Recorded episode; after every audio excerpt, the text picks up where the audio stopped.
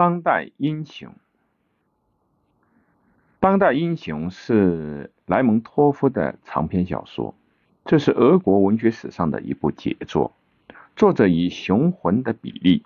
描绘了高加索地区宏阔的自然风光，并以此为背景，叙述了毕加里毕巧林放荡不羁的行为。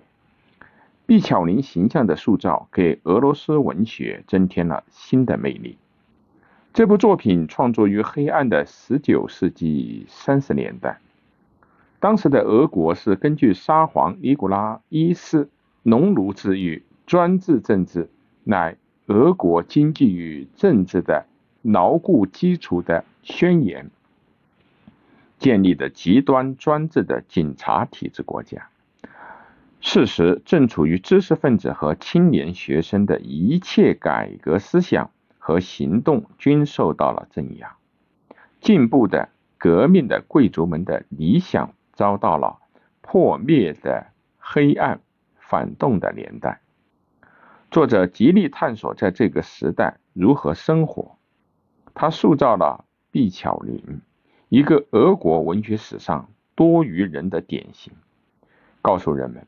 当代英雄在现实中无立锥之地，但同时也给人们带来了对未来的希望。全书由五个中篇组成，作品构思巧妙，结构新颖，独具匠心的刻画了主人公毕巧林的行动、心理和性格。作品以旅行记的形式开头，在贝拉。马克西姆·马克西姆维奇两个中篇里，作者安排了作者自己与老上尉马克西姆相逢于高加索。毕巧林的故事就是由马克西姆的口中传出来的。另外三个中篇是塔曼里、玛丽公爵小姐、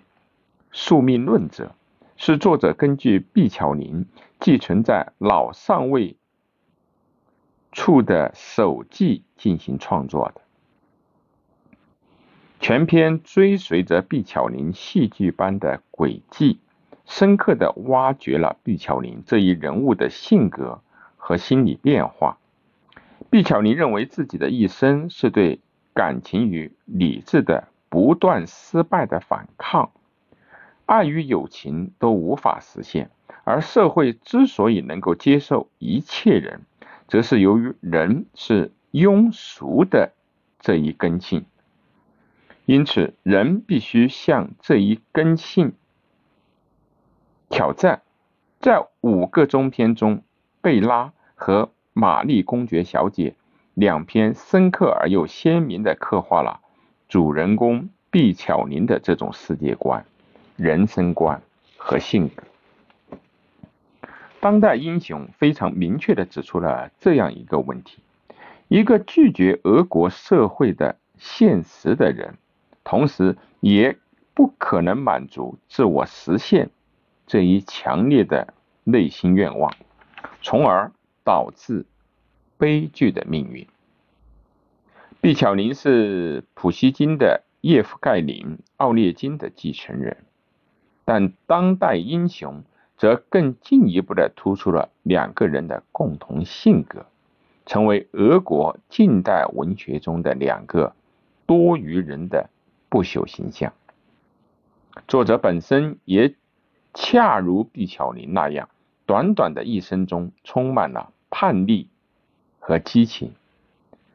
在二十八岁时，因为与他在上流社会的敌人的决斗而丧生。其代表作还有叙事诗《恶魔》、《母采礼